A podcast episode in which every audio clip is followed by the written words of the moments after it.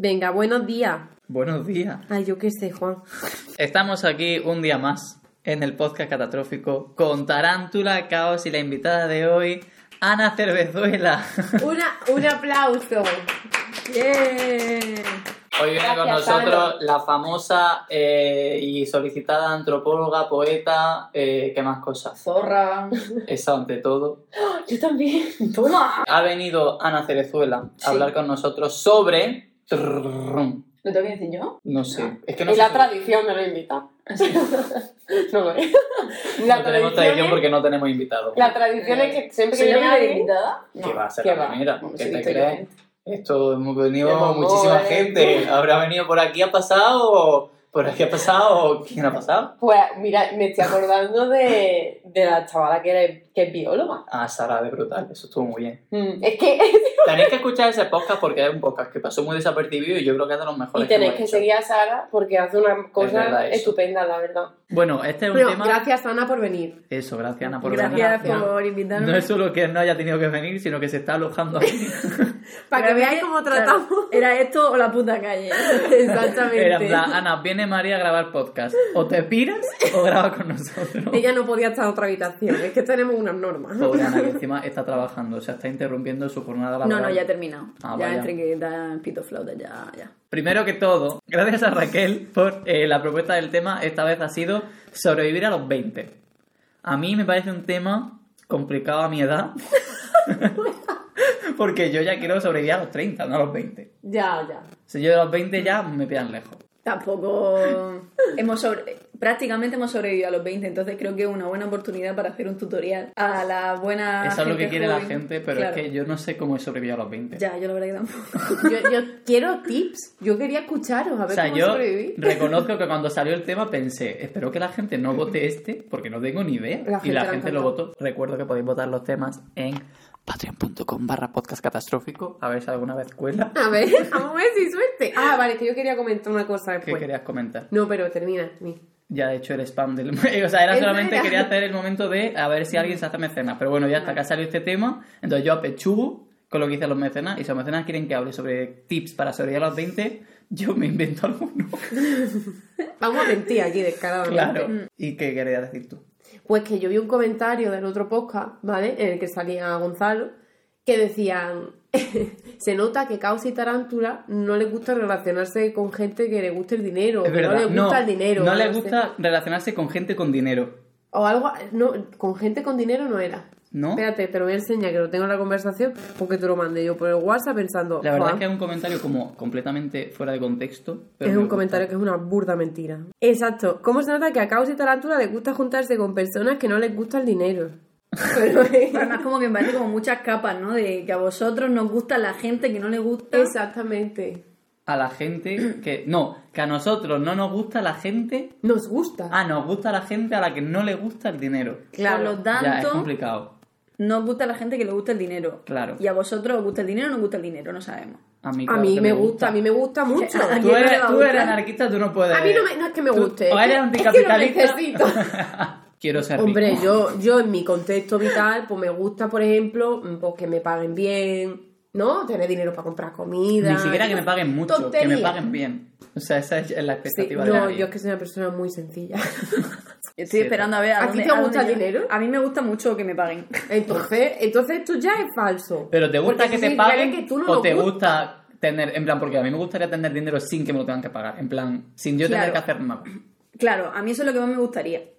Pero porque vi- vivimos en una sociedad. En realidad eso se traduce en tener una vida tranquila. Claro. Ya está. O sea, no es, a mí el billete no me hace feliz. Hay A gente mí me a hace que- feliz lo que significa el billete.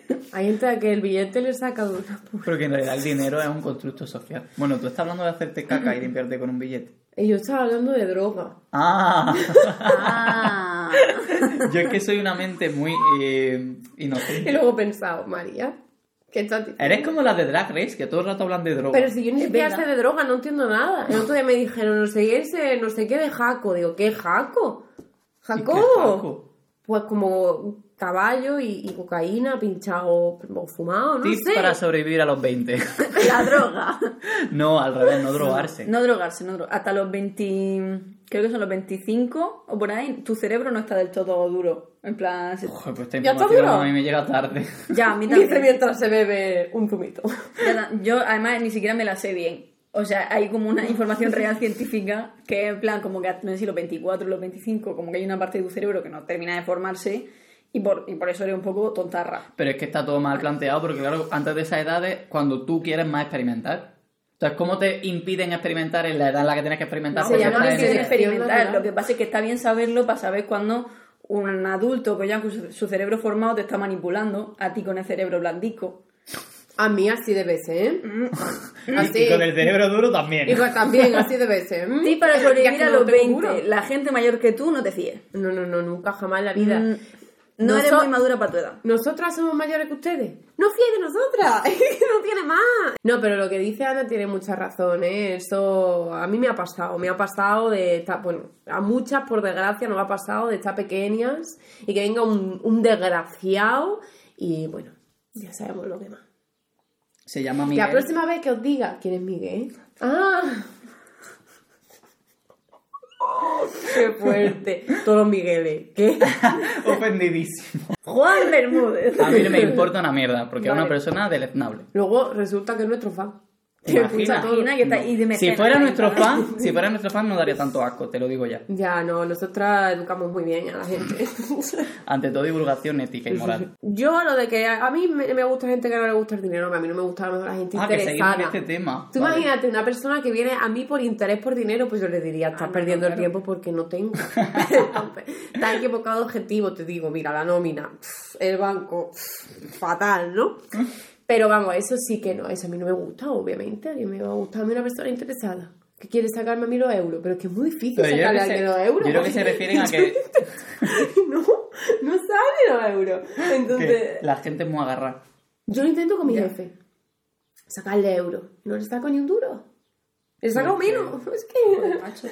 Yolanda, a ver si te ponemos las pilas con la inspección de trabajo y si te pagan. Va a venir Yolanda en persona. ¿Quién es Ojalá Yolanda? emita la ministra de Trabajo. Ah, vale. Actual. Hasta pues estuvo Pedro Sánchez aquí este fin de semana pasado. Podíamos, haber, aquí en este podcast, podíamos haberlo invitado a hablar de Pues sí. comida italiana.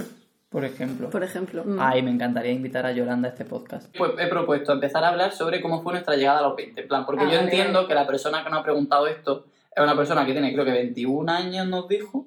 Y entonces, como el cambio este de pasar de los 19 a los 20, que hay gente como que le parece pues más dramático, otra que no, tal. Entonces, ¿cómo fue vuestro paso de los 19 a los 20? O sea, hay un cambio sustancial entre 19 a 20 Hombre, que no sí. es tan sustancial entre eh, no eres 26 y teen- 27.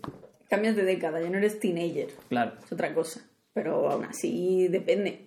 A mí la gente no me toma en serio Nunca. nunca. Te lo decía antes. Yo he tenido siempre como la cosa esa de siempre querer ser más mayor de lo que soy. En el fondo, en plan, yo, aunque luego diga, ay, no, nada, 27, qué agobio.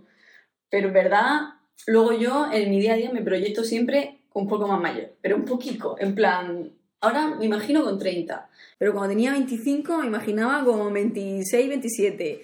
Y como, no sé por qué, pero esto desde pequeña. Porque te proyectas en plan en lo que quieres ser a corto plazo.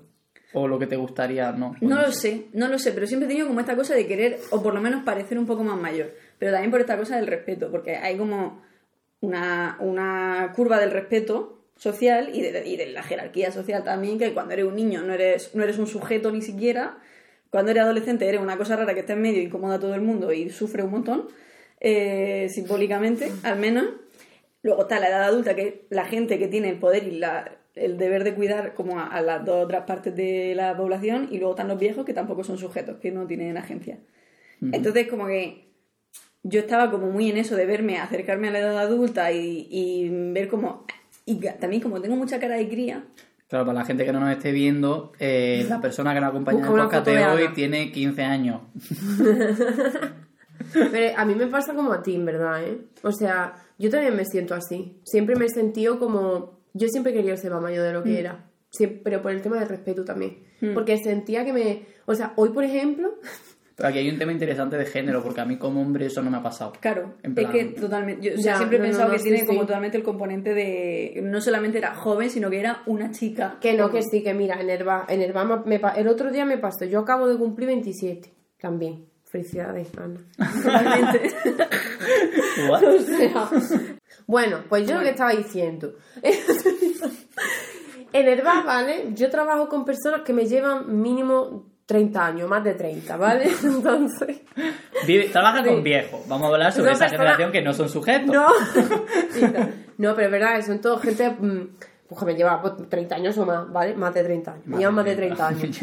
Entonces, 30. que a mí me da exactamente igual, yo me- a mí me da igual, cuando me relaciono con la gente, la edad me suele dar igual. Esto es Ahora, porque María se va de fiesta con su compañero de 65. No, hombre, por supuesto. No, él tiene 58, perdona que te corrija. Pues, bueno, pues el otro día en el bar, yo acabo de, acabo de cumplir 27. Pues el otro día en el bar, pues unos hombres, bueno, les atendí, bla, bla, bla, y, y fueron a pedirle la cuenta al cocinero, ¿vale? Porque hay una ventanita que da a la calle y ahí está la cocina, que es muy chica. eh, Cuando entro a ver la cocina, el bar muy pequeño. Bueno, pues entonces Paco, que es mi compañero, le dijo, no, no, no, a la, a la niña. A la Y, niña. y entonces los hombres dijeron a la niña. Y entonces entraron los tíos y les dije yo a los tres, digo, la niña acaba, la niña acaba de cumplir 27 años, la niña ya tan niña no es, ¿me entiendes? O sea, yo ya niña no soy. ¿Cuándo me vaya a dejar de llamar niña? Y es que hoy iba por la calle y como siempre me pasa, que me para alguien o me pasa algo, siempre alguien me dice algo por la calle y yo digo, me ve la cara de tonta o algo, no lo sé. Y yo pienso muchas veces, de verdad, bueno, no sé, porque me echaron 38 años un día, pero de verdad creo que aparento, que aparento menos de lo que tengo y eso a mí me molesta, también me gustaría aparentar. tengo por una parte la cosa de, ¿verdad? Pues agradezco, por ejemplo, que todavía no tengo ninguna arruguita, ni como que parezco más joven, pa- pero eso me- por una parte me parece bien. Y por otra digo, me gustaría parecer más mayor o tener como una expresión un poco más dura para que la gente me dejara en paz. Pero el secreto es que no va a pasar. Porque en el momento en el que empecemos a parecer mayores, es es que eso es lo peor, lo peor para la sociedad que le puede pasar a una mujer es que envejezca. Ya, ya, ya. O sea, es- tienes que parecer siempre que tienes 15 años. Que esa es otra cosa que yo no me esperaba de los 20, que es que tu cuerpo vuelve a cambiar durante los 20. En plan, eh, hay otro cambio hormonal durante los 20, aparte del de la adolescencia, que obviamente pasas de ser un moco a ser una persona con forma adulta. Pero luego durante los 20, obviamente, plan, descripción. Hombre, a mí me ha venido un acné adulto que yo no he tenido de adolescente. Esto, yo de adolescente, una piel lisa, sin una imperfección, eh, bueno, imperfección, sin ningún tipo de, sin acné, sin nada. Dentro de lo que podemos trabajar. Excepto, excepto la psoriasis, ¿no? Que sí que, que es una constante en mi vida y me da ya igual. Pero mm, me ha venido el acné, que yo estoy luchando contra el acné ahora. Joder, mí acné no me sale ya. qué hijo de puta. Yo estoy tomándome pastillas todos los días para que deje de salirme de una puta vez. Yo estoy ya por decir a mi médica, tú tienes que hacer algo ya. Esto ya es trabajo tuyo, no es mío. Yo no puedo más con mi skin routine, no puedo. Bueno, entonces, No sé qué estábamos diciendo antes de eso. Ah, lo del respeto. que la mujer va a envejecer y ya. Que eso, que las mujeres en realidad no tenemos, no tenemos nada que ganar. o sea, que al final, cuando seamos mujeres adultas, pues ya vendrán otras presiones por otro lado. Y cuando seamos viejas ya, bueno, lo No, peor. ya lo peor de lo peor. Entonces, al final, Para eso está la serie muy divulgativa de Gracie Frankie. Pues la verdad, no sé, un poco así, ¿no? De decir, yo sí que pensé, por fin tengo 20. Entonces, ya no seré más pequeña, porque claro, yo desde que llegué a Granada, pues mm, una cosa que yo no podía hacer en mi pueblo era activismo político porque me quedaba sola, básicamente. Entonces, mm, aquí pues me metí en muchas cosas. Y era siempre la más pequeña. Y la gente, la más pequeña en un grupo político, yo no sé por qué, ¿vale? Pero no te toma en serio, no te toma, no te tiene en cuenta. Entonces yo estaba allí con un montón de ganas de hacer cosas y había gente de 22 años que, mm, mi amor, no me llevas tantos años, eh, que era como la reina del mundo y yo era pues una mierdecilla. Entonces yo llegué a los 20 y ya dije, ¡uh! pues ya está. Me toca. No, pero yo nunca, yo tengo mis compañeros de, y mis compañeras de 18 años, joder, yo es que ni yo no ni pregunto la edad, directamente. Yo trato a la gente sin preguntar la edad, porque es que me, me da exactamente. Luego me dice, no, tengo 20. Y digo, "Ah, yo tengo 20, ¿sabes? Tú, tú no, tú tienes 30. Pero es verdad, yo me he dado cuenta que, por lo menos yo, en mi andadura por los 20, he adquirido el compromiso de tratar a la gente más pequeña que nosotros lo contrario a como nos han tratado las, las generaciones más mayores que nosotros. Porque nosotros éramos, bueno, lo puto peor, eh, puto friki, Yo es que encima me llevo mucho mejor con la gente más joven. En plan, que eh, de hecho hace poco fui a dar la charla hasta el instituto y me vendieron a, la, a los, o sea, al grupo al que iba a dar yo la charla, me lo vendieron fatal. En plan, como que o son unos vacilones chungos que no les interesa nada, o unos desmotivados pasotas que tal. Y joder, dije, ¿cómo os comunicáis con la gente? Es que realmente nadie escucha a los adolescentes. Es como si dicen cosas y es como. No, no. Yo en mi entrada a los 20 lo que sí que pasó fue que los viví como mi adolescencia. En plan, como que entré a los 20 ya había salido del armario, había tenido mi, mi primera experiencia con otro chico, no sé qué, entonces como que yo la- los primeros años 20 fueron como mi año de experimentar adolescencia. Charleton, estupendo. Claro. Claro, como ahí sí que fue mi, es mi momento. Pero mi momento de No. follar.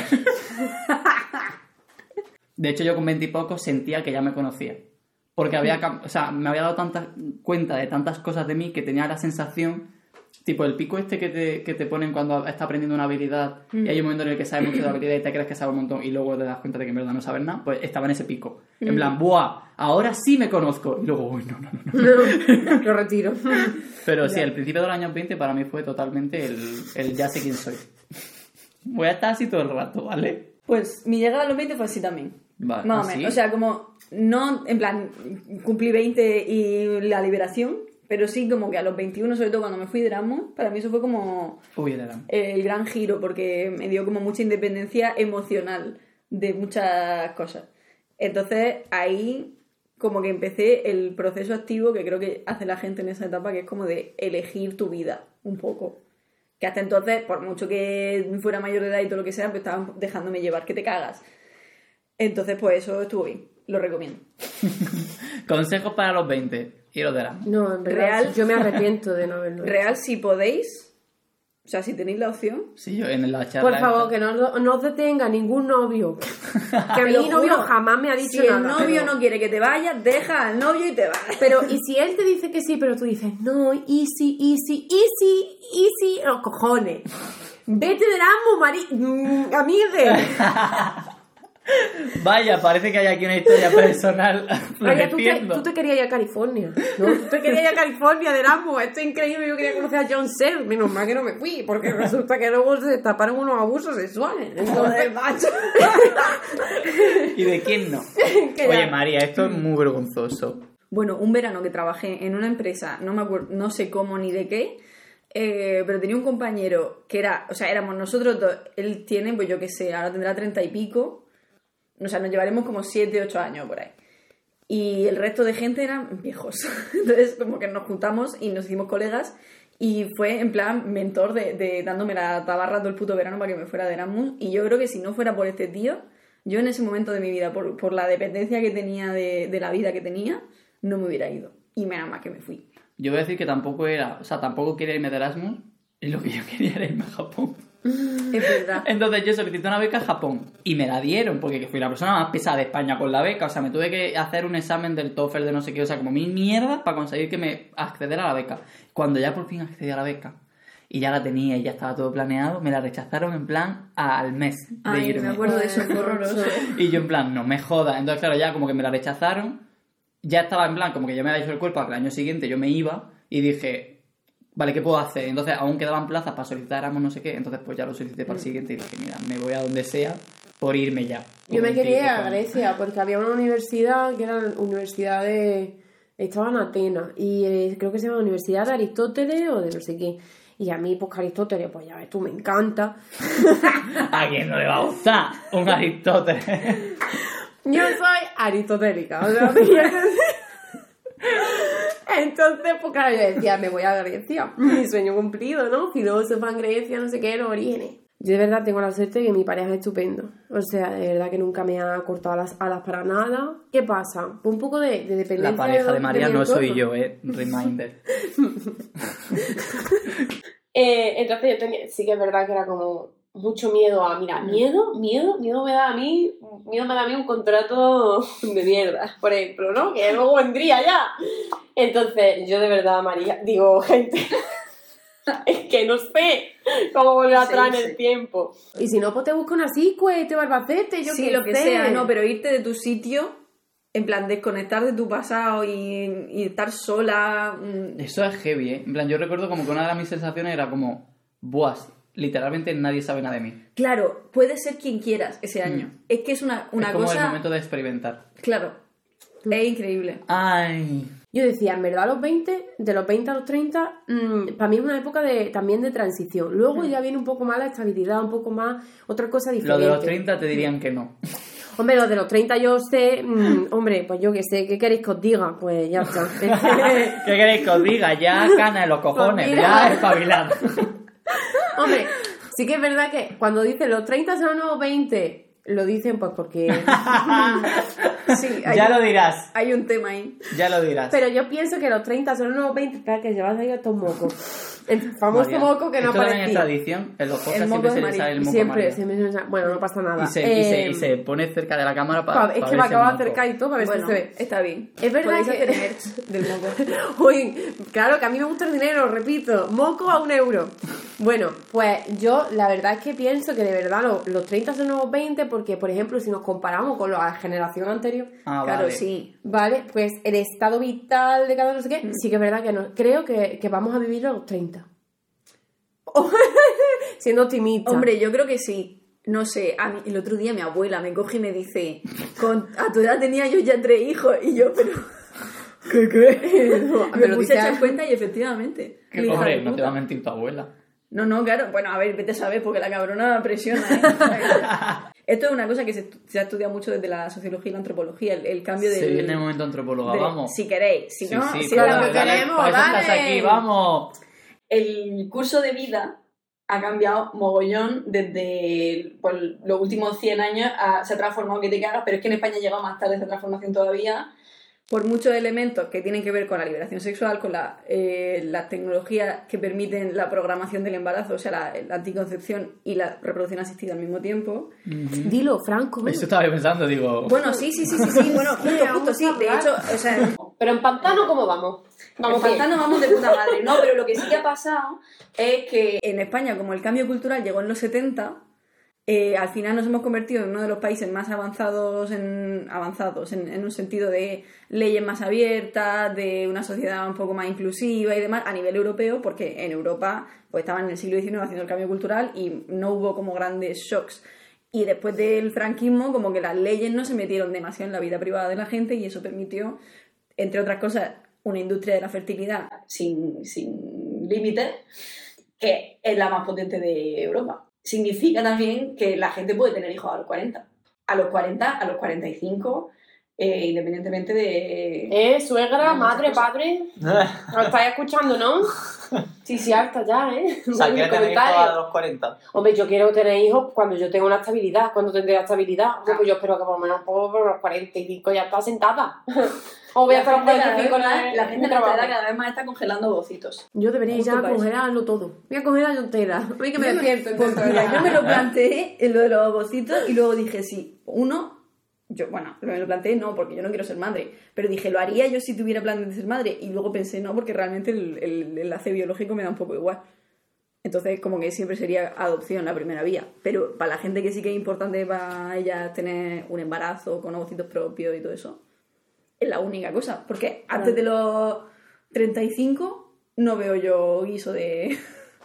¡Hala, qué fuerte! O sea, que la gente está congelándolos para luego tenerlos cuando ya no estén Es que, claro, en etapa de fertilidad. Efectivamente. O sea, en etapa de fertilidad no, pero a partir de los 30, la reserva ovárica es ahí. Esto es una cosa que no sabemos cuando nos educan sobre nuestro cuerpo. porque Que es nos- nunca. Claro, no, pero la única educación que recibimos es cuidado no te quedes preñada, eh, el más mínimo despiste y te va a quedar preñada automáticamente y nada más que escuchamos historias de gente que eh, consigue a la primera un embarazo en una pareja feliz y en matrimonio o gente que se queda embarazada sin querer porque es una desgraciada y una puta. Eh, esa es la única narrativa que escuchamos y luego cuando llegan los 35, 37, 38 y dice, me voy a poner a ello, y no sale a la primera y dice, ¿por qué? Pues porque nadie te ha dicho que tu reserva ovárica se va a la mierda a partir de los 35. Entonces, por eso es- existe la industria de la donación de bocitos y toda esta cosa de la que se puede hablar mucho, pero yo no me voy a meter en ese, en ese ahora mismo. Pero lo de la preservación es una manera de donarte bocitos a tu yo del futuro. María del futuro, ¿qué, qué quieres? ¡Habla! es que nunca dice nada.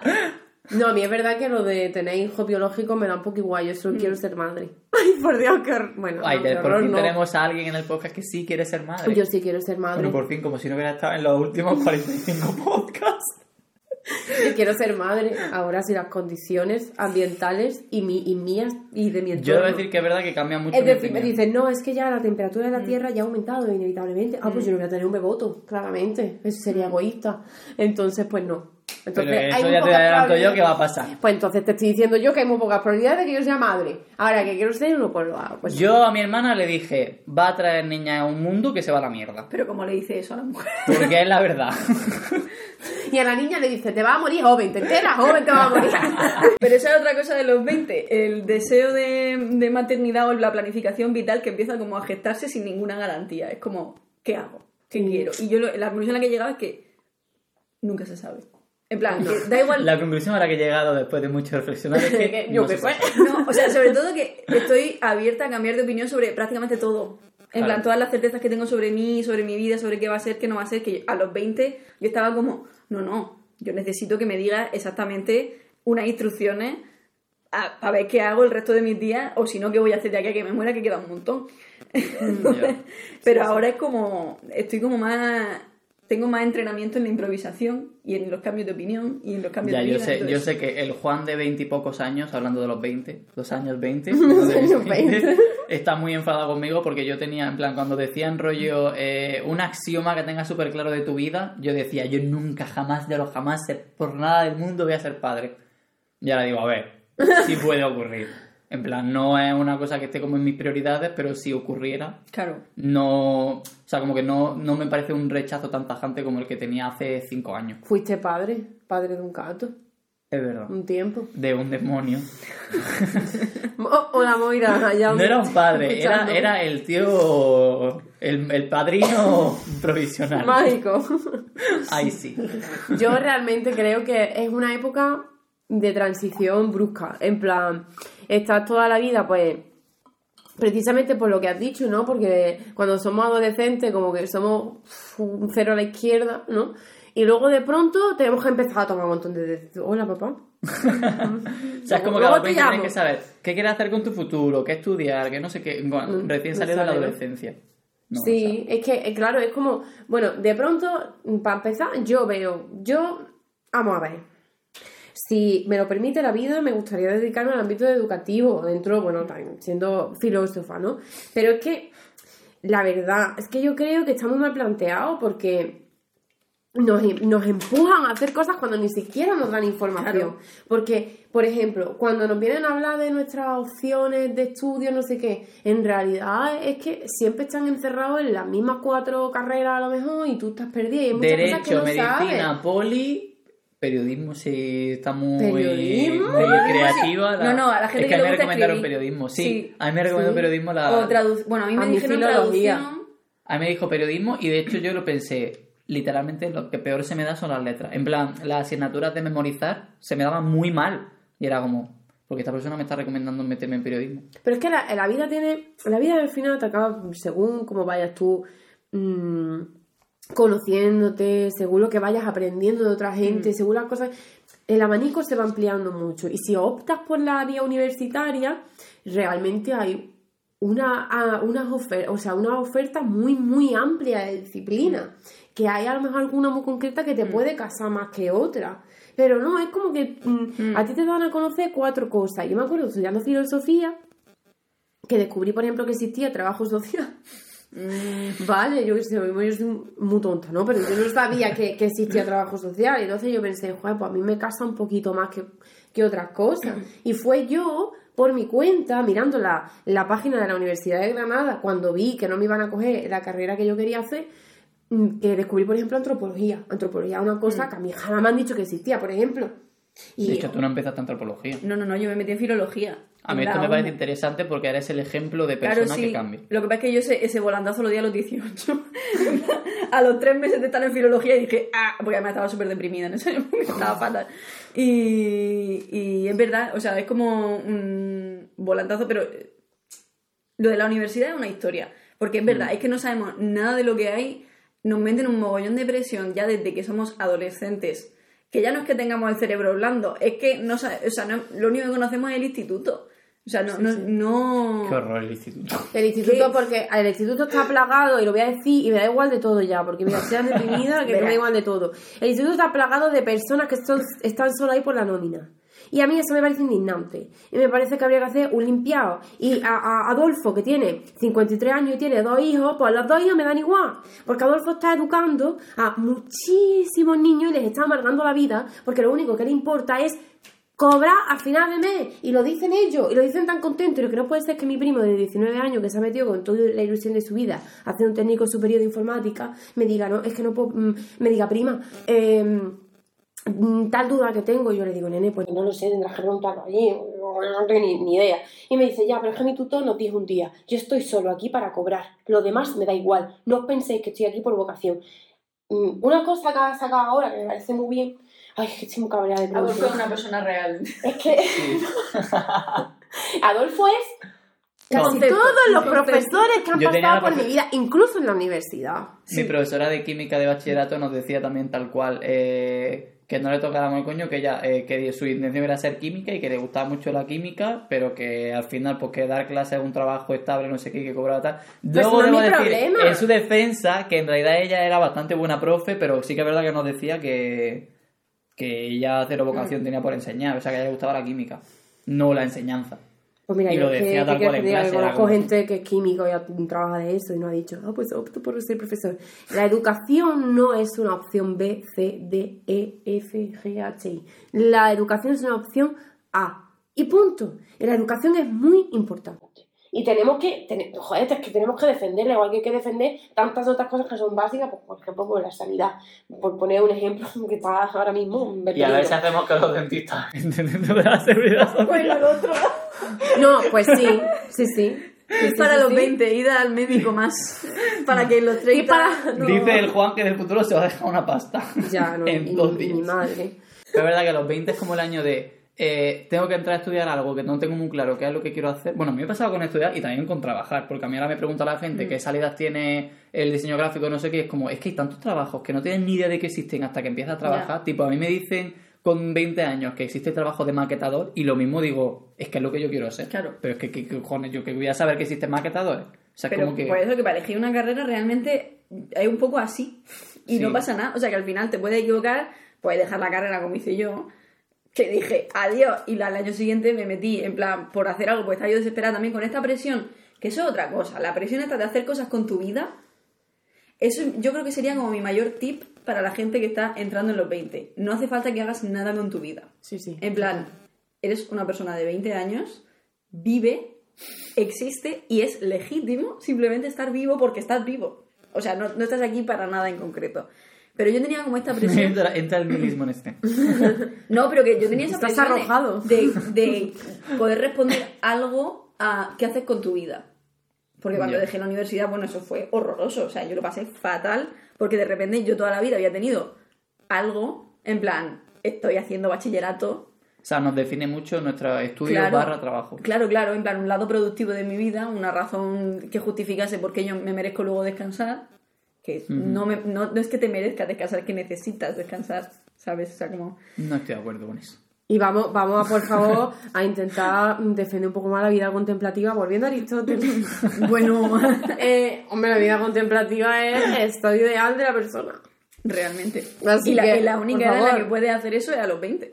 Eh, Es que, en verdad es que tiene mucha razón, porque yo me he metido en dos oposiciones. Porque yo decía, ¿tú haces algo? Yo, yo ¿cómo? Que yo termina, porque para mí los 22, bueno, de- si sigues en plan, pues de los 18 haces primero, segundo, tercero, cuarto, se supone que termina a los 22. Bueno, 22, 23, 24, ¿vale? Porque cada uno Ah, hace, pero las sí. carreras se pueden hacer en los años que Yo te dé me gradué en 2020 a los 25. Es que, claro, las es que yo tenía una prisa Mm. por acabar la carrera que, volviendo a la María del pasado, me hubiera dicho, nena, prisa, la beca. Pues mira, tía, si tienes que ir a casa, si tienes que buscar un trabajo, Mm. si tienes que hacer lo que sea, pues mira, nena, ya veremos lo que hacemos, pero es que tampoco ese ritmo que se te impone, yo no podía. Yo Mm. Que no, siempre no. lo digo, en, terapia se lo digo a mi psicóloga. Digo, cuatro años los que estoy contenta de no haberme matado. O sea, y lo siento por haberlo dicho así de pronto, pero que es verdad. Contenta de haber estado viva, de haber terminado cuarto carrera, yo estaba en la graduación que hinché a llorar porque dije, y todavía no había acabado, porque yo dije, Dios mío, que he llegado hasta aquí, lo que a mí me ha costado. Pero es que lo que era, ella no sabía, era lo que venía después. Entonces, claro, tú estás ahí, tú estás ahí que, que no sabes luego qué hacer. Y que Hombre, es que a mí me pare- de hecho es que me parece importante eso. Para mí fue más heavy el cambio de, eh, de la universidad al mundo laboral que ninguno previo. Total. Es que yo creo que fue a la vez, ¿eh? Porque, claro, yo enseguida, también por la puta mierda de YouTube, que yo de repente noté... Vaya, ha Es que- entrado en escena. Sí, es que de repente yo tenía 17 años y un canal de YouTube con casito y, la, y yo nunca, siempre era como una cosa secundaria y yo siempre quería que sea una cosa secundaria, pero tenía en esa época de repente la presión de monetizarlo, de aprovecharlo y que es una salida y que me va a dar oportunidades y no sé qué, y era eso, la universidad, porque para mí lo importante era otra cosa, yo no quería dedicarme a YouTube, era como, era una cosa secundaria que me, me gustaba y tal, pero que no... Pero tenía como esa cosa, ¿no? Que fagocitaba muchísimo. De hecho, por eso estoy ya, estoy hasta el coño, que quiero ya que se olvide y borrarlo todo. Porque ha mm, fagocitado todo el resto de mi vida y es una cosa que no se, e- era muy difícil de contener en un plano secundario porque había esa presión de, sobre todo en esa época que era 2014, 2015, eh, de repente, ¿no? Que explotó la industria y había un montón de cosas ocurriendo y muy importantes y no sé qué, de haz algo con esto. Haz algo con esto, tienes que ser regular, tienes que hacer contenido, tienes que hacer no sé qué y todo eso. Entonces, yo mi, consejo, creo, es que lo único que tienes en esta vida es tu salud. Y la tienes que defender y tienes que darte espacio, sobre todo cuando tienes esa edad, para crecer y descubrir quién coño eres y sobre todo tal y como está el mundo, ya trabajarás. Ya llegará. Que no te, no te mate ahora para trabajar. O por lo menos para tener tu trabajo ideal, porque yo qué sé, yo sé. Pues yo, por ejemplo, yo no me podía permitir no trabajar o no tener una beca. Entonces, eso sí que fue un- para mí un hándicap, porque, por ejemplo, si yo había pensado hacer primero de filosofía, pero cambiarme a traducción e interpretación, que era lo que quería hacer. Pero al final, en primero de filosofía, descubrí pues que filosofía me gustaba mucho. Entonces yo quería seguir, yo quería quedarme, estaba, mm, bueno, estaba súper centrada en un tema en concreto entonces, de, eh, entonces como que tenía mi, mi vista en eso. Es más que a mi filosofía me cambió la vida. A mí me encantaba que cada vez que descubría un paradigma nuevo me cambiaba la visión del mundo radical. O sea, el mundo ya no era el mismo. Entonces, que eso hizo un trabajo, se me, hizo- me pusieron un 6. Me gusta mucho el tono, pero el resultado. El trabajo está genial, no te dejéis guiar por la nota porque de verdad el trabajo está... Mm. Pero bueno, que también os digo que hay trabajillos para seguir teniendo libertad Mm. y ganar algo de dinero. Y por ejemplo, la hostelería es una... La hostelería. La hostelería. Sí, sí, si creéis que la podéis aguantar, pues un buen sustento, la verdad. Pero sobre todo relativizar el trabajo en ese momento. Porque es verdad que estaba como, o sea, es lo que dices, que no, no tienes que encontrar como tu carrera para siempre, el trabajo de tus sueños, lo- no tienes que estar, no sé, como haciendo cosas importantes o tal a los veintitantos. Porque esas son las historias que recibimos de esta persona rica a los 19 ya tenía una empresa de no sé qué. Déjate, no Papá y escucha a la gente rica. A mí no me gusta la gente con dinero. Anda. No Por eso está aquí, porque yo... Claro, es que la persona que comentó tenía toda la razón. Claro, en realidad sí. Pero es que es verdad que a mí una vez me dijo mi psicóloga, ¿no? Porque este tema para mí es muy recurrente de no puedo más con mi trabajo, he estudiado muchos años, eh, se supone que tengo formación superior y mira dónde estoy. Cuando a mí me vendieron, ¿vale? Y me vendieron que eso iba a ser la llave. No porque yo crea que es la llave, sino porque es que me lo vendieron. Entonces ella me dice, es que aquí en España, pues ella no es de, de España, ella me dice, es que aquí en España os venden que a cierta, o tenéis la, la idea, no sé por qué, de que a, a esta edad ya tenéis que tenerlo todo. Y a mí, por ejemplo, a mí no me han educado en eso. Entonces Claro. es una cosa que es verdad que ella estaba, que, que, que estuvimos reflexionando las dos de cómo Es verdad. Mm, las dos culturas, ¿no? Eh, chocaban ahí y cómo ella estaba viendo que esta cultura a mí me estaba suponiendo un problema a mi salud mental. Pero Pero- la de mucha gente de nuestra generación. De hecho, yo creo que estos consejos no van a servir tanto a la gente que nos esté escuchando que tenga 20 años, porque la generación Z ya se lo huele. Hmm. Porque nosotros nos han educado boomers que vivieron el estado del bienestar y de repente la bonanza económica y esta historia, pues eso, mis padres hicieron todo lo que tenían que hacer. Y el colegio, el instituto, la universidad se graduaron, encontraron trabajo y no han trabajado de otra cosa, su currículum es una línea. El mismo trabajo, 40 años. Y más bien que todo. Y claro, a nosotras nos transmitieron eso, que hay que seguir las instrucciones y todo irá bien. Aprueba todo lo que tienes que aprobar y todo irá bien. Consigue los títulos y la bonanza vendrá. Y claro, llegaron las crisis y se nos fue a la mierda en nuestra generación, pero la generación Z Sí, ya nos ha visto rompernos la madre para cuatro duros y han dicho, "Mm, bueno, pues nada, pues vamos a drogarnos y ya está. Pues sí. No, total, yo me acuerdo cuando estaba de profe, la única clase que tenía de menores de edad, que eran todos generación Z, que era mi clase favorita, debo decir, porque es que me lo pasaba muy bien, eh, lo hablaba un montón con ellas, que me, me- o sea, como que a mí me interesaba mucho de esa clase porque hablaban mucho. Desde aquí debo decir que les tenía que regañar porque no hacían nunca nada, porque estaban siempre hablando. Pero bueno, hablaban mucho, entonces pues yo, claro, prestaba atención. Y hablaban mucho de ese tema, de que ellas se daban cuenta, pues eso, de que nos tenían como referente, aunque sus padres muchos fueran boomer todavía, pero como que ya tenían de referente otra generación que decían, eh, Estos esto han no. estrellado, nosotros Sí. no vamos a ir al mismo sitio. Sí, claro. ustedes claro, mismo estrelláis hasta Pero no pasa sé. en, en un montón de aspectos, porque pasa en eso, pasa con el tema del LGTB, pasa con no sé qué, como que hay mucha, como otra generación nueva, que es verdad que ya nuestra historia, o sea, yo cuando hablo de, de mi Mm. historia de adolescencia en un instituto, ya me doy cuenta de que mi historia no les llega a ellos, porque es como, es que no lo vais a vivir, porque yo. Claro. lo viví en mi, en mi momento, pero vosotros ya, Mm. eso pasó. A mí me, me molesta... Ay, papá, ibas a terminar. He terminado, fin. Ah, vale. A mí me molesta porque los boomers, que tuve una discusión el otro día con mi padre porque se siente ofendido. Y digo, ah, sí. Se siente ofendido si dices boomer. Sí, porque le digo, ustedes son unos... Porque estuve explicando un poco lo de boomer, generación Z y millennial. Entonces, eh, eh, se sintieron ellos ofendidos como si fuera algo malo, ¿no? Es malo, le dije, ¿no? Entonces, me dicen... Pero me lo dice mi padre y también me lo dice mi... Yo hablo mucho con, mi- con uno de mis compañeros de trabajo, ¿vale? Que, que es el cocinero que, que, que tiene, como os he dicho, pues 60 años o así. Y ellos me dicen que nosotros también nos hemos comido crisis, que nosotros nos hemos comido crisis.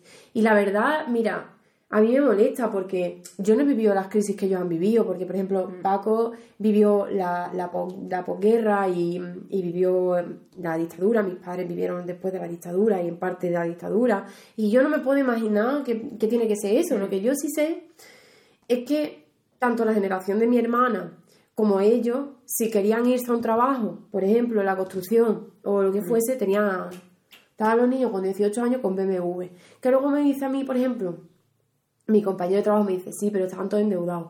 Digo, bueno, bueno, ch, ch, eso es problema ya de que los bancos estaban tiqui, tiqui, tiqui, ¿eh? Eso yo no le voy a echar la culpa a la gente. Pero yo te estoy diciendo a ti que a esta edad podías dejar los estudios con 16 años y ganabas de peón albañil, ¿cuánto? ¿Mil euros? O bueno, o peseta, o lo que fuese. Ya, sí. Perdona, pero es que yo ahora, primero que yo la obra, pinto. Yo este bracito, que he pintado yo en la obra, no pinto nada. Al campo, he estado fatal en el campo, ya tampoco es una opción irte al campo, ¿eh? Ni al almacén tampoco, que era la otra opción, por lo menos en mi pueblo. Eh, y, y, y ¿dó- ¿dónde me voy? Hostelería, pre- pues, precariedad. ¿Ni si te crees que un hostelero gana lo que ganaban antes? Tampoco. Entonces, no me estés diciendo ahora que, que nos estamos comiendo crisis distintas, porque la crisis que yo me estoy comiendo es que nos han vendido que la educación superior es accesible para las clases bajas o las clases medias, eh, suponiendo que existe la clase media, cuando es mentira. Es accesible. Lo que no es accesible es el mercado laboral. Entonces tú tienes población Y especializada. tampoco es tan accesible, te quiero decir. Claro, Es que en España son Sí, sí. mil y pico pavos al año sí, sí, un grado. claro. O sea, accesible. Y ahora un grado no vale una mierda, tienes que hacer un máster. O sea que Exactamente, bueno, no, esto está todo cambiando, pues como el CAP, que quitaron el CAP, que eran unos mesecillos en un instituto, ti, ti, ti, y ahora es un máster de mierda que no se puede acceder ni de coña, que te tienes que ir a la privada por 8.000, 5.000 euros. Muy bien, también, perfecto. Así están todos los de la vocación allí. Pues, mm, pues lo que te digo que oh, yo creo de verdad que, mm, no sé, lo mismo pues no tengo razón, ¿no? Pero veo como que ah, se han comido unas crisis que no nos estamos comiendo nosotros, porque nosotros también nos estamos comiendo sus consecuencias de, pues la crisis climática no la estamos comiendo nosotros. Y la crisis climática me parece más importante que la económica, porque, ¿qué quieres que te diga? Un día esto revienta y yo puedo tener 100.000 euros en el bolsillo y los 100.000 euros en el bolsillo me han reventado también. no sé, pienso yo, ¿no? Bueno, me gusta el dinero, pues Qué depresión. Bueno, para los 20. Todo mal. ¿Cómo sobrevivir? Eh, no lo hagáis. No, sé sobrevivir. merece la pena. No sé, yo Que creo no, que... sí. Yo creo que es un momento de verdad muy, muy de transición, porque Mm. también estamos entrando paulatinamente a la vida adulta. Por ejemplo, yo es la primera vez que he, he, mm, tocado o rozado la declaración de la renta fue el otro día. Que no, que no la tengo que hacer porque gano muy poco. así que no pasa nada. Pero claro, me he visto como envuelta en esa situación. Y ahora también me veo envuelta como en que ya estoy viendo lo de en- a envejecer se le tiene mucho miedo. Mm. En parte porque, bueno, puede haber muchos prejuicios, tal. Bueno, en parte también yo creo que existe en general miedo a la muerte. Y Mm. yo creo que eso no lo podemos negar, ¿no? Entonces, Yo sí que lo veo más eso. O sea, yo- hombre, la gente también tiene miedo a envejecer. Por ejemplo, no tener la misma movilidad. pues que ahí moriré. No tener. Hombre, yo qué sé. Yo me gustaría dejar escrito unas cosas muy fuertes, porque cuando veo lo mínimo que me pase, lo mínimo se acabó y lo tengo clarísimo. Pero. mm, Lo mínimo, en plan, se me ha roto la uña, ¡matadme! María, en plan, hoy eh, el sol ha salido un poco más tarde. Vale, ¿el tiro me lo pegáis ya o cuándo me lo pegáis? Pues, pues eso, ¿no? Entonces yo ya estoy sintiendo el miedo a verme cada vez más cerca de cuando tu cuerpo ya... Porque por desgracia la esperanza de vida ha aumentado, pero eso no significa que con esa misma rapidez haya habido a lo mejor avances médicos para prevenir pues como la senilidad y cosas así, ¿no? Entonces, tengo un miedo Ay, a, a- ser una enferma crónica, por ejemplo, a tener Pero es que no- no solamente los avances médicos, también es, y yo creo que es también una cuestión del, del capacitismo, que es que mm, al final los viejos también sufren de eso. Porque al final todos vamos a ser discapacitados en algún momento. Si seguimos viviendo los suficientes años, en algún momento algo te va a fallar. Y, y eso también es, no, solo- no es atención a la tercera edad, es atención a la gente discapacitada. Sí. Y eso, mm, bueno, la medicina puede avanzar mucho, no sé qué, pero la medicina al final necesita tener esos intereses también por delante de, de acoger y de hacerse cargo como sociedad de la gente que, que es más vulnerable. Que no lo hay, porque también es, yo creo que esta crisis no es solamente pues de que ha petado la bolsa o no sé qué, también es una crisis política, social, económica y cultural del capitalismo, que se nos va a tomar por culo porque no, no es... Perdón. Bueno, espérate, no, porque Ah, bueno, a ver, a qué va a ser un drama, también, claro. va a ser un drama. Bueno, pues el anarquismo, yo qué sé, dice hola, estamos todos ahí como... mucho anarquismo Estamos para arreglar la, eh, la crisis climática, el planeta no sé qué, yo no sé si... Yo, si nos hacemos con unos cuantos pueblos, yo estoy bien, ¿sabes? Simplemente. En plan, los demás que se pongan A la que quieran. ya. En fin, que nos estamos poniendo apocalípticas Sí. en este podcast sobre sobrevivir. Dijo Raquel en el podcast, espero no ser la única persona que quiere volver a cuando tenía 10 porque bendito 20 con trabajo.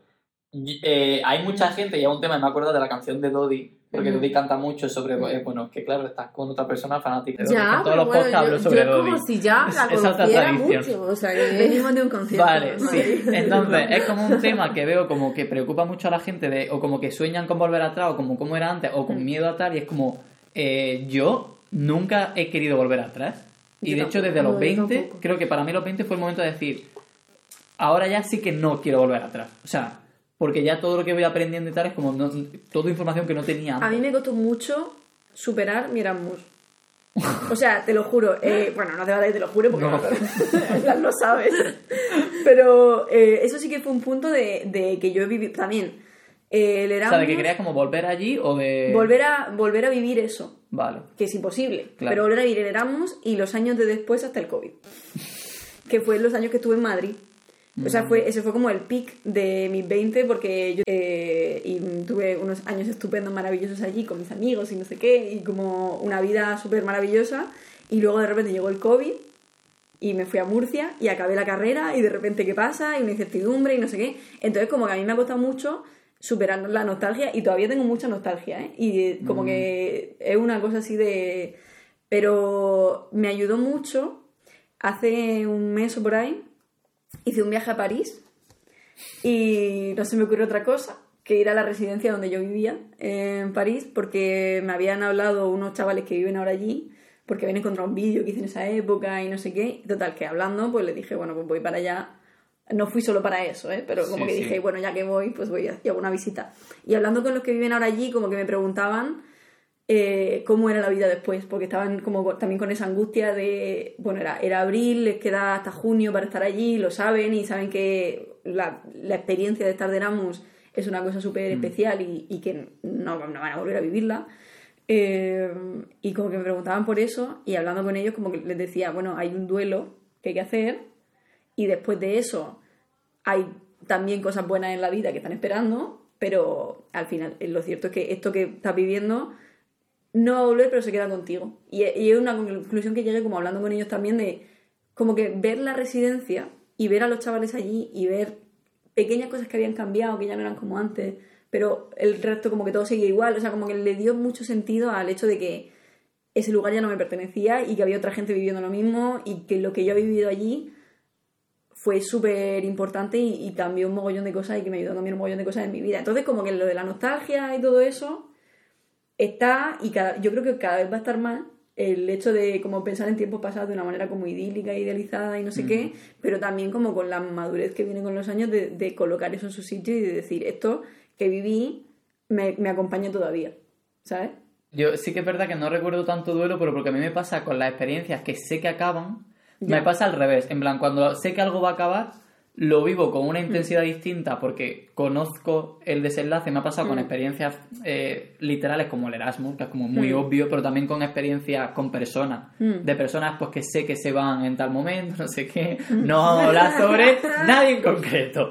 Entonces, como que yo me he dado cuenta de que si yo en mi cabeza hay una fecha límite, vivo las cosas distintas. Mi problema es cuando algo no tiene límite, véase otra convivencia y que de repente aparece a la fecha límite unexpected. Y ahí es cuando mi cerebro peta y dice, uy, uy, uy. En plan, yo ya me había hecho como una normalidad. Y que ahora, en una claro, que de repente se me tambaleado, pero si, si tengo fecha límite, como que no tengo ya. tanto. ¿Tú te acuerdas cuando de repente te fuiste a Granada, no? Uy, eso, eso fue intenso. Pero mira, y yo eso fue. Eso sí que fue totalmente una huida sin mirar hacia atrás. Ya, ya. Pero es lo que estás diciendo de que estás acostumbrado a una normalidad claro. y de repente unexpected, no sé qué. Pero bueno, no sé qué eso que a los 20, pues. Molan un montón. no, pero es verdad que adquieren mucha, mucho autoconocimiento y como mucho, mucha noción de, de uno mismo, yo creo.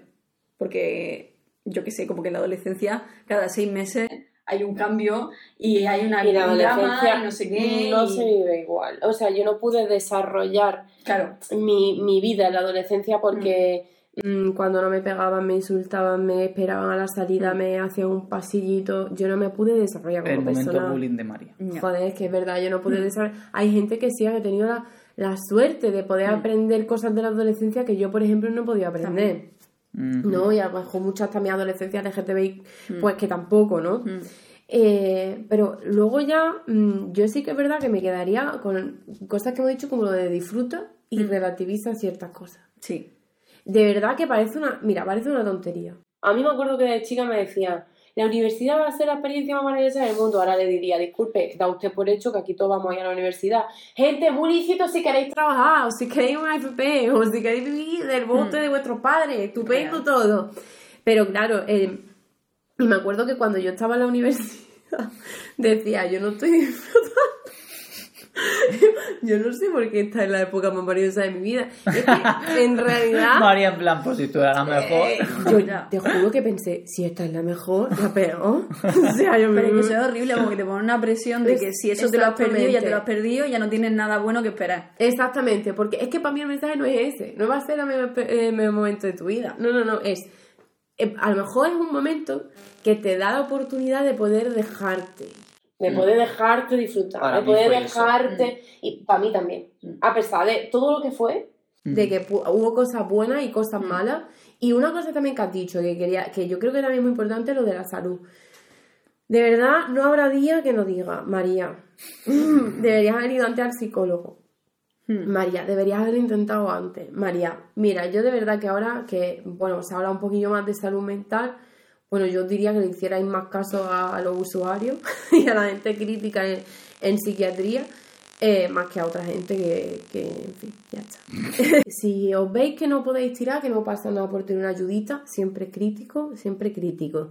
Esto es una cosa que yo creo que es una oportunidad de hacer en ese momento, que es ir a lo mejor a terapia o empezar a tomar medicación o empezar a cambiar tu vida o cuidarte en ese sentido mm. sin destrozarte la vida, porque de verdad que hay cosas que, que se hacen, que, se, que están normalizadas dentro del sistema médico, que te pueden destrozar la vida. Y ahora que tenemos la oportunidad de hacerlo y además hacerlo de forma crítica, también. Hmm. Ahora hay que cuidarse un poquito. Porque ahora como te tienes que enfrentar a tantos cambios para los que absolutamente nadie te ha preparado, porque nadie te... Tú estás en el instituto y, y lo mismo- pues sí, pues te dicen, por ejemplo, que ellos quieren cobrar nada más, como si les importara un carajo que tú nada más que estuvieras aquí para cobrar. Te dicen, bueno, tenéis que elegir ciencia letra, gente, es que no hay nada visto. Es que no hay nada visto, ¿eh? De verdad, lo juro que no hay. Aquí, ¡uf! Es una cosa tremenda. Y en la vida tienes que hacer una cosa, gente. No puede ser dos, por ejemplo, no. Claro, pues yo qué sé, mm, eh, ahora viene un shock muy grande al que tú creo que te tienes que adaptar. Y a mí, por ejemplo, pues lo digo por mi experiencia, pues me ha costado mucho adaptarme a la vida, a un entorno de trabajo, por ejemplo. Para mi primer trabajo, nadie entendía que yo era una cría. O sea, es que nadie lo entiende. Nadie entiende que estás ahí en tu veintena, hay alguna gente que te ve muy chica y hay alguna gente que te ve muy grande, con lo que te tienes que ver como una persona. Claro. Porque, bueno, el edadismo existe y por eso por- muchas veces pues despreciamos gente más mayor, decimos que sea. Yo acabo de despreciar a los boomers, pero eso está justificado. Pero no es porque sean viejos. no, es porque son boomers. También te digo que yo creo que los millennials tenemos una ventajilla, ¿no? Que es que no vemos la generación Z como gente repugnante ni inferior. Por lo menos yo no la veo así. No, no, pero lo que decíamos antes, en plan... Somos fans de la De hecho, claro, claro, claro, en plan, todo lo mal que nos han tratado a los millennials. Sí, sí, yo, sí. vamos, la generación Z, yo estoy deseando que destruyan todo. Sí, sí. es, que, es que estoy aquí en plan con palomitas diciendo, dale, nena. Es que, no, además de verdad, porque es verdad que nos han tratado muy mal. Siempre la gente que ha venido antes que nosotros nos han tratado como si fuéramos nadie. Y ahora estamos creciendo y ahora nos tratamos como si fueran nadie somos nosotras, ellos. Mi amiga, la de los horóscopos, me decía una cosa que en verdad me, o sea, tiene sentido. En plan, yo le aplico otra cosa, que decía que los boomers son como una generación, nosotros la generación bisagra, que quiere cambiar las cosas, pero habiéndose educado en lo que ya Sí. estaba estipulado. Y que la siguiente generación es la que ya tiene que pasar. En plan, como que el cambio son los siguientes. Nosotros estamos como justo en medio. En plan, no han educado a los que no quieren cambiar y nosotros ahora tenemos como que darle el paso a los que van a, dar el cambio. Yo estoy dispuesta, yo doy el paso a esto. Y no sale en plan abriendo la puerta, en plan, ¡vamos!